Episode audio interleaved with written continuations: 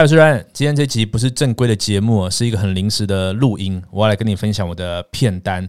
我整理了十三集，几乎在 Netflix 上面都可以找到的影片，几乎都是纪录片吧。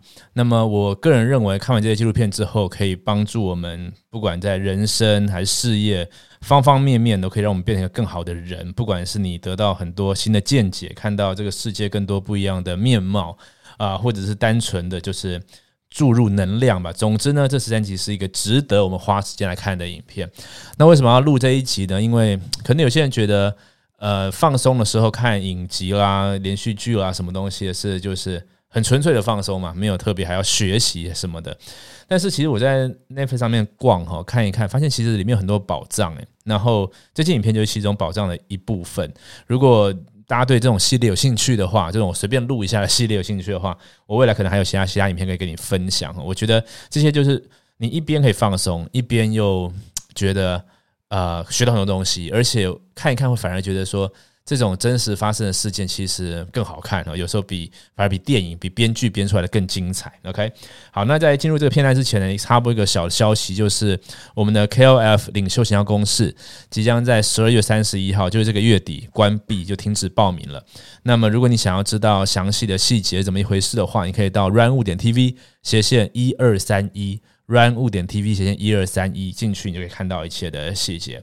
OK，好，我们来讲一下这十三集吧。那为什么今天不是一个正规的节目？因为这个我我打算就把这个名单过一次而已了，然后你就可以把它记下来，有空可以看。因为这个影片的东西啊，用讲的也没办法去把它讲清楚嘛，而且这个剧透，虽然说纪录片好像剧透比较没什么关系啦，但是好像总之。我也很难把它讲太多，所以我我每一我每一个影集哈，我就把片名讲出来，不是影集啊，纪录片讲片名，然后顶多补个两三句话吧，有什么额外的知识再补补充一下。那所以我不会讲什么太深的什么洞见啊什么，所以这不是一个正规的节目，就是纯粹资讯分享而已。然后我又觉得纯粹只是把这十三集打出来抛在 Facebook 上，好像有点无聊，所以就录个影片吧，录个录个音啊。OK，好。好，来第一集，第一集叫做这个第一个啦，不是第一集，第一个叫做极简主义。然后这一部片非常好，其实这个也有出书哦。这个书好像做心简单的样子，心是那个心脏的心，那就是有两个人他们的这个极简主义的旅程。然后这部片我看了两次，一次是我还没有接触极简主义，一次是我接触并且开始实践之后，那第二次看给我了很多不同的启发。如果你觉得这个世界现在越变越乱，然后更多资很多资讯啊，然后心里总是觉得。很烦很混乱的话，这部片绝对给你很大的帮助。那插个题外话，不对，不是题外话，题内话，就是这部片的导演叫做 Matt D'Avila，他是一个很有名的 YouTuber 啊，你可以我就叫你种拼音叫做 M A T T D A V E L L A 啊，Matt D'Avila，他的 YouTube 频道非常好看，所以推荐给你看。呃，他在 YouTube 上频道上面也有很多关于极简主义还有人生的话题。好。第二个影片，第二个纪录片叫做《垂直九十度的热血人生》，这是在讲一个攀岩的故事，而且。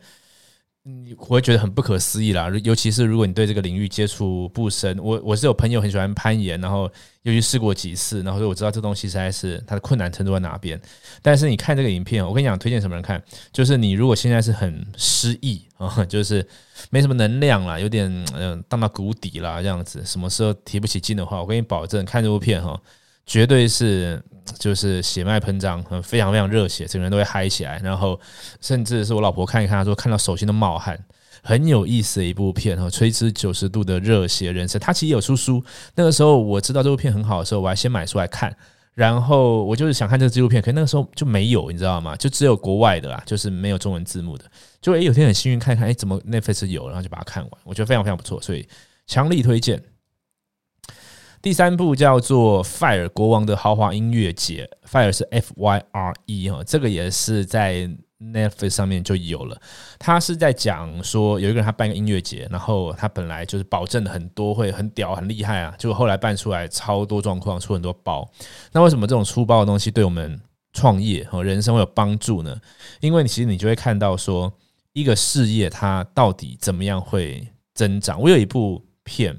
应该是有一集 podcast 在讲说五 G 会毁了你的影片行销，其实它其实就是在讲一样的概念了，就是说，呃，你外面的包装，你用外面有什么东西吸引人，那是一个东西，那你后面要怎么样做价值传递，那第二个东西，而你会发现到走得长远的事业，最终都是在第二个做得好。如果你只在前面吸引人，只是包装很好，但是后面里面的值是不好的话，这东西走不久了，终究会出问题。因为在这个这部纪录片里面就讲到，这个这个人他本来也是做很多哦连续创业各种不一样的事业，但是最终在他这个他的他对创业对商业这件的信念，造成了他最后呃栽了这个跟斗这样子。OK，所以这是第三个骗子。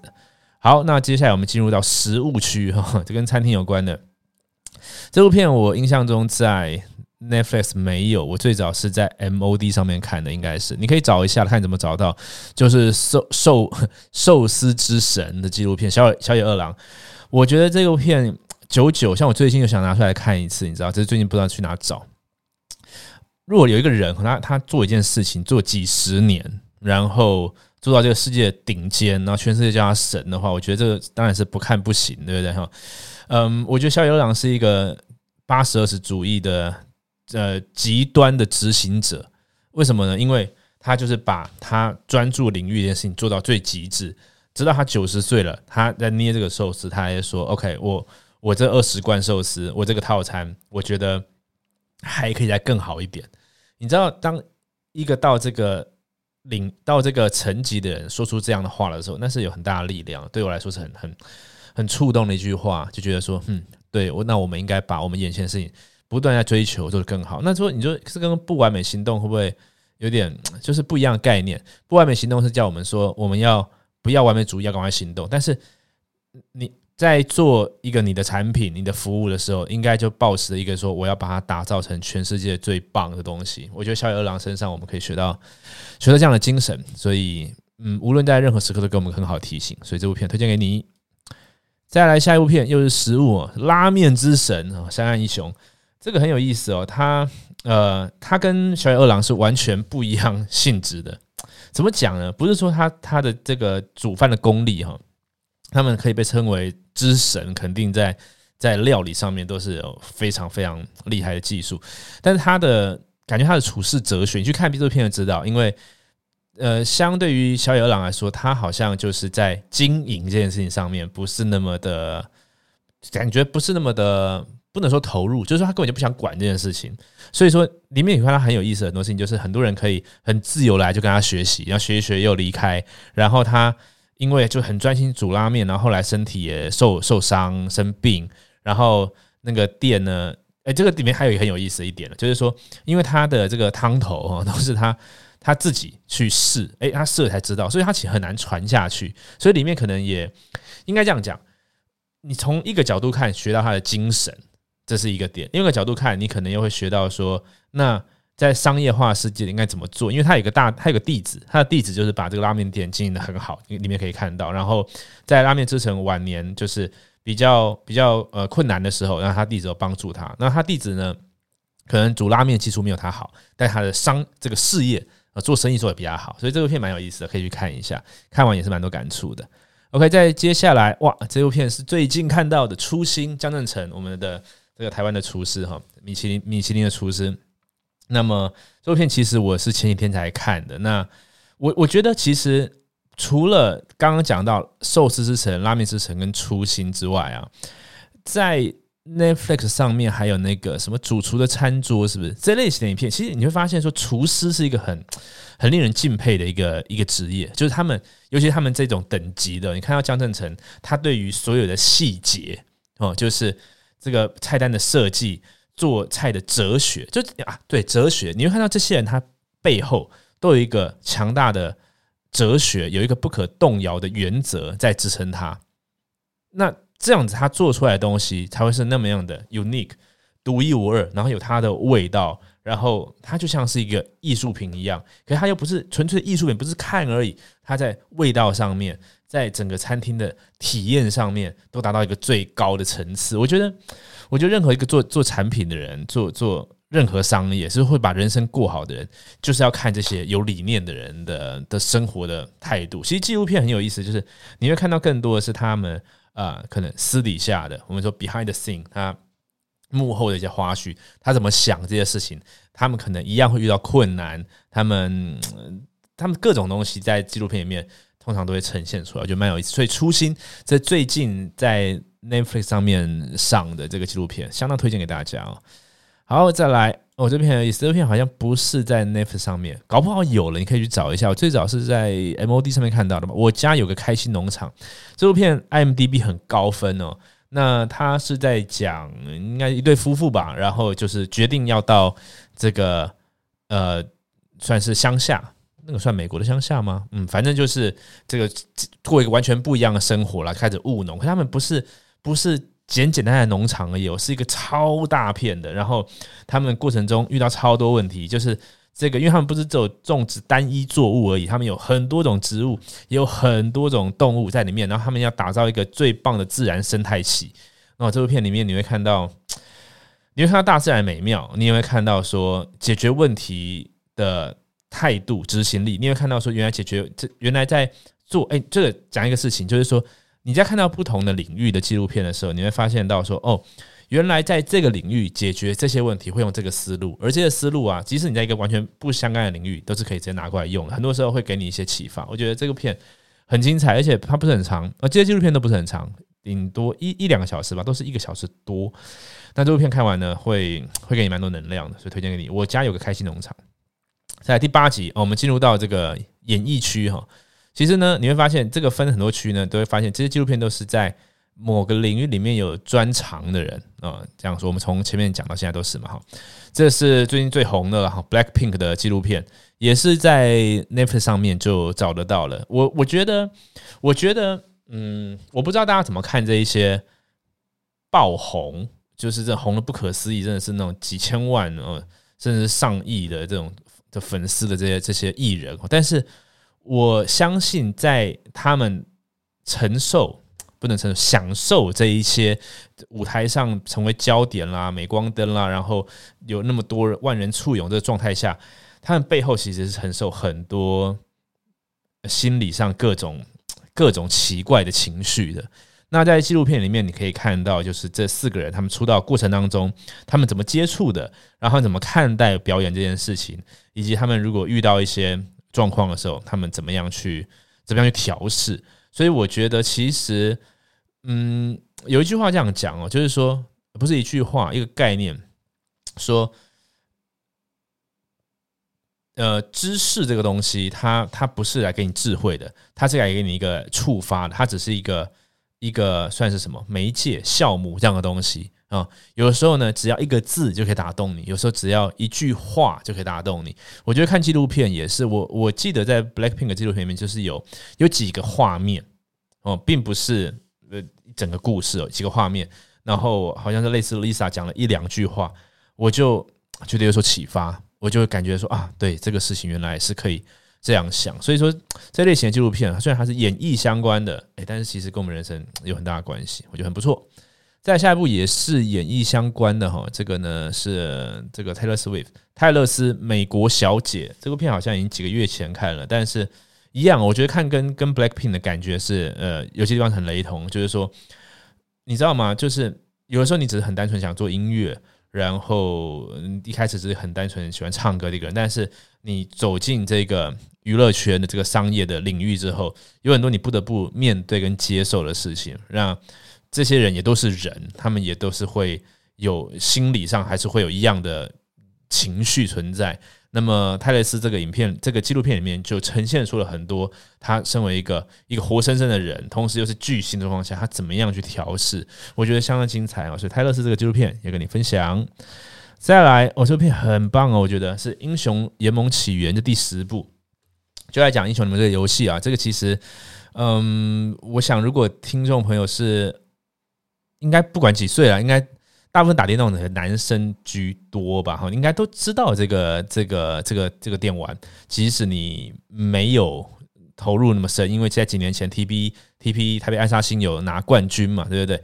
那这部片是在讲说这个游戏它怎么样从零开始，然后被发明出来、被创造出来了，然后他们为什么会爆红？他们面对到他们用什么样的行销管道，然后。遇到什么样的问题，然后再探讨一些背后的玩家的一些心理，然后这个社会现象，我觉得非常非常有意思。呃，我记得我刚刚看完的时候也是觉得，新加就这些纪录片哦，他看完就跟你看完一部真的很很棒的电影，像是《星际效应》这样的电影，你会你会感觉到很充充足，你知道吗？很就是你觉得哇，很很很满意、很满足的感觉，就看哇，觉得真真棒啊！这个片就是一个这样的片。